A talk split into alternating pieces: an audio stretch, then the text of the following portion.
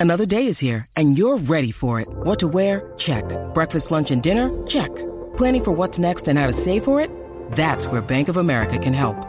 For your financial to-dos, Bank of America has experts ready to help get you closer to your goals. Get started at one of our local financial centers or 24-7 in our mobile banking app.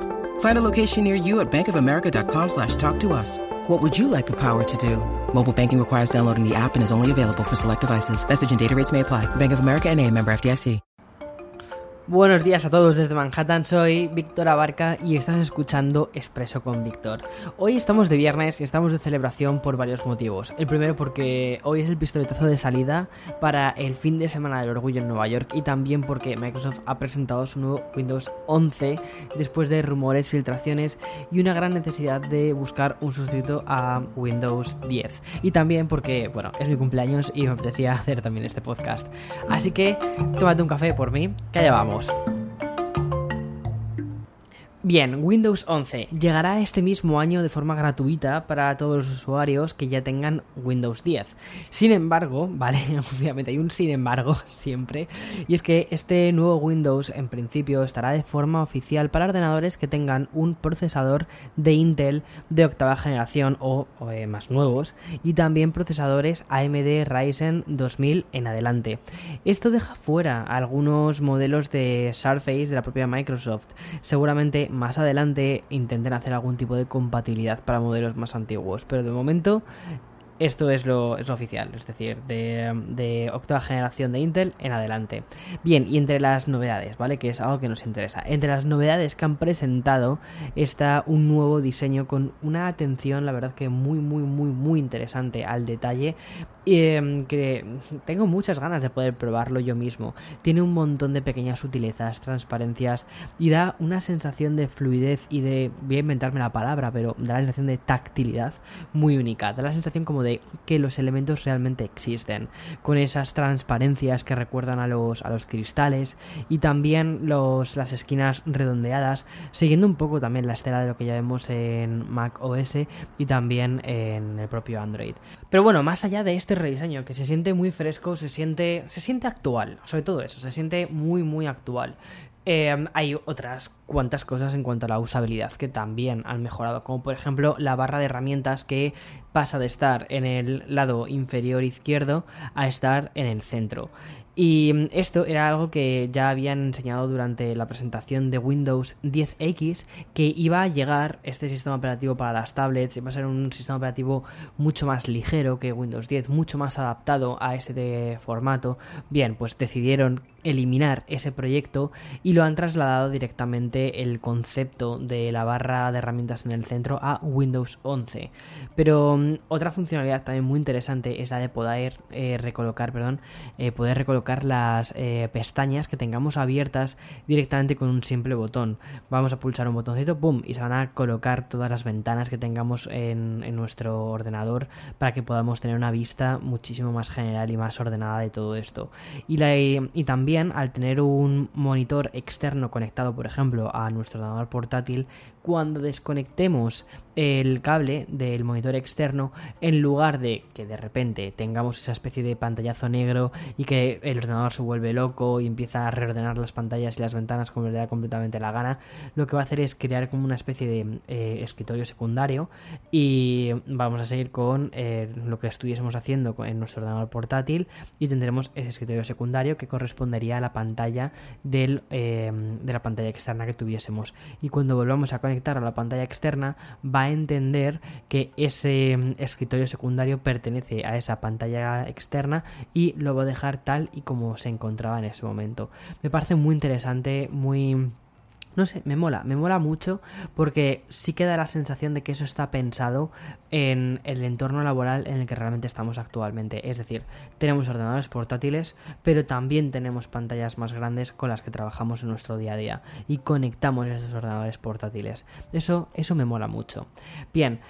Además de todo esto, de, mm, reorganizar las ventanas, sí que también eh, Windows 11 no deja de lado esa parte más tablet. Por ejemplo, cuando, mm, cuando desconectamos el teclado del ordenador, ¿vale? Es decir, convertimos, hacemos tablet nuestro ordenador, lo que hace es que los iconos también em, cambian un poquito. Por ejemplo, se hacen más grandes, hay más espacio entre ellos y tenemos nuevos gestos que son mucho más sencillos. Son los gestos, vamos, para idénticos a los que haríamos con un trackpad.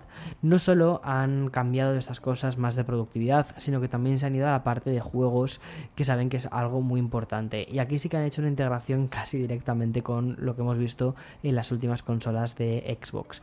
Primero, vamos a tener el Auto HD esto lo que significa es que los juegos van a optimizarse para tener una especie de, bueno, de HDR y si tienes una pantalla, un monitor calibrado para HDR, pues vas a poder beneficiarte de esto.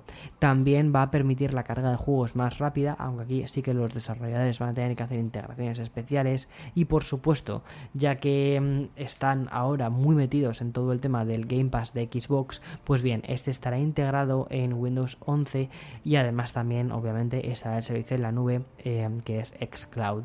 Pero la bomba, la bomba más grande de la presentación de ayer vino con la presentación de aplicaciones de Android en Windows a través de la tienda de aplicaciones de redoble de tambores Amazon. Vale, estas apps van a estar de forma nativa dentro del sistema y no será un espejo de nuestro teléfono ni nada similar, por lo que podremos tener Instagram en nuestro Windows o TikTok de forma nativa. Nos tendremos que descargar la tienda de aplicaciones de, Amazon y a través de ella descargarnos estas aplicaciones. Me parece súper interesante porque han cambiado bastantes cosas respecto a la tienda de aplicaciones por parte de Windows, porque también ha llegado el turno a su propia tienda que ya por fin... Eh, bueno, iba, iba necesitándose, ¿no? Que se hiciesen algunos reajustes. Y la verdad es que los que han hecho son muy interesantes. Primero, los desarrolladores podrán distribuir sus aplicaciones gratis a través de la nueva eh, Microsoft Store. Y si tienen su propia pasarela de pago, no tendrán que pagar comisiones a Microsoft. Sin embargo, en la parte de las apps de los juegos no, no me quedó demasiado claro. Eh, más adelante te comentaré un poco cómo lo, cómo lo han hecho. Pero parece que en estos casos sí que tendrán que pasar por la pasarela de pago, la plataforma de pago de Microsoft y por lo tanto sí que tendrán que pagar una tarifa. También lo que quieren es que em, otras plataformas, otras tiendas de aplicaciones como por ejemplo Steam o mm, eh, esta la de, la de Fortnite eh, también estén dentro de la tienda de aplicaciones de Microsoft Store.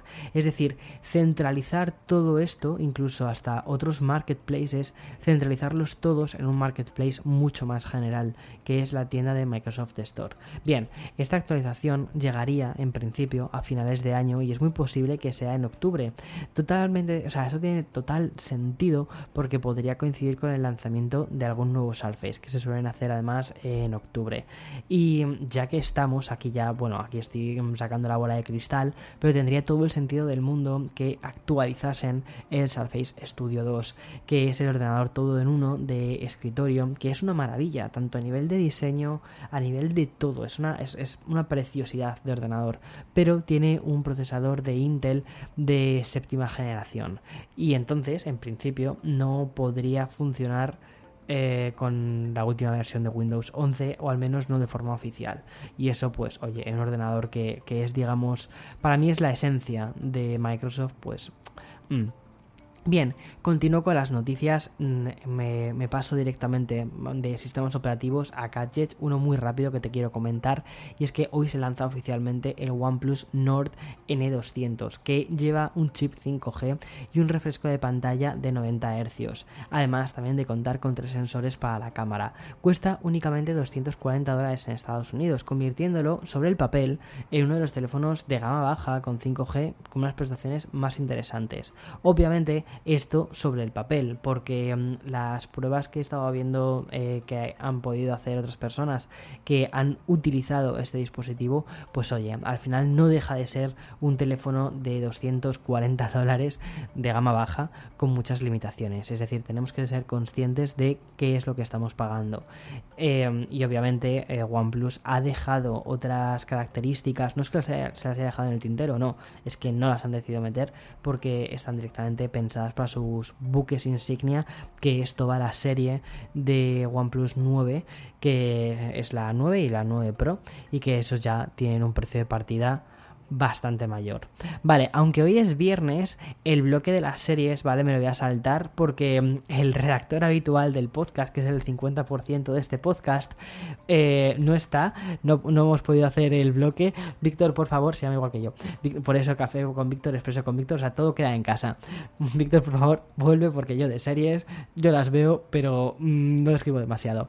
Así que voy a pasar directamente a videojuegos, ¿vale? Que es un tema que piloto bastante más. Pero antes de ello, voy a hacer una pausa para el sponsor.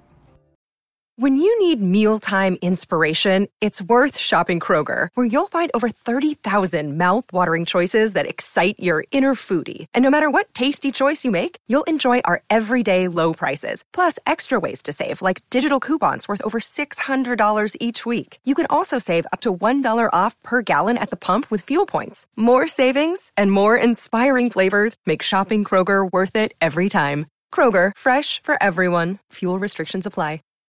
Vale, después de esta pequeña pausita, ¿vale? Hablamos ya de videojuegos, ocio, mm, nos embarcamos en este fin de semana, en un fin de semana, como te decía antes, de celebración, de pasártelo bien, de fiesta, pero si prefieres quedarte en casa, pues oye, te unas cuantas alternativas. Y bien, Primero, hemos empezado con las rebajas de Steam de verano, que esto, esto ya es un peso pesado dentro del mundo de los videojuegos.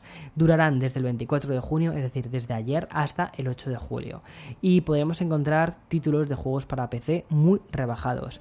He estado echándole un ojo a ver qué me interesaba de la tienda de Steam y por ejemplo me he encontrado con Planet Coaster, que es un editor de montañas rusas y de parques temáticos. Vale, creo que esta es la parte, como ya hemos llegado a los 10 minutos de podcast, hoy es viernes, es mi cumpleaños, puedo decir lo que quiera ya. Vale, hemos llegado a este punto. vale, eh, a ver, me encantan los videojuegos de construir cosas, ya sea Animal Crossing, em, los Sims, o sea, soy un obseso de ese tipo de juegos, ¿vale? Y mm, uno, uno de mis, una de mis obsesiones o cosas que me gustan más desde que era pequeño son las montañas rusas. Y... Mm, este juego tiene todo, tiene la parte de construcción y la, parte de montañas rusas. Planet Coaster tiene un 75% de descuento en la eh, Steam Store durante estas eh, fechas. Y luego también otro juego que me interesa muchísimo que es, es una odisea espacial, vamos, es una soap opera, o sea, es, es literalmente el, melodrama del siglo. Eh, más Effect Legendary Edition, que empezó siendo un juego de rol, terminó siendo un juego de shooter. Pero bueno, es un shooter que está muy bien hecho. Y luego la historia la historia es una fantasía de historia. Pues bueno, también le han hecho un buen descuento, a pesar de que acaban de hacer el restreno este en HD para las nuevas eh, consolas y tal, y para el nuevo PC, pues eso, ya, está, ya estaba descontado. Así que si eres de jugar en PC, estaría bien que le echases un vistazo. Y luego también Sony nos ha querido dejar, no, no ha querido quedarse atrás y ha presentado su promoción de verano que durará hasta el 7 de julio para jugadores de PlayStation 4 y los jugadores de PlayStation 5 podrán jugar a esto a través de la retrocompatibilidad. Y eh, la máxima de esta eh, promoción es que los juegos no cuesten más de 20 pavos, 20 euros. El más interesante de todos estos me parece la edición completa de Horizon Zero Dawn, que viene con la expansión, viene todo, todo, eh, enterito, por 9 euretes. Eh, una fantasía también, me encantó. La verdad es que ese juego me, pareció súper bien hecho, con muchísimo buen gusto y una historia fantástica. Y eso sí, unos gráficos para PlayStation 4 que son siguiente nivel. En fin, hasta aquí las noticias del, de hoy viernes 25 de junio del 2021. Eh, espero que disfrutes mucho este fin de semana. Espero realmente que aunque te haya hablado de videojuegos, no cojas la consola en todo el fin de semana, que disfrutes, que celebres, que mm, manteniendo las medidas de seguridad que tengas en tu región, en tu zona, lo que sea, pero que celebres, celebres la vida. ¡Hala! El lunes más y mejor. Chao, chao.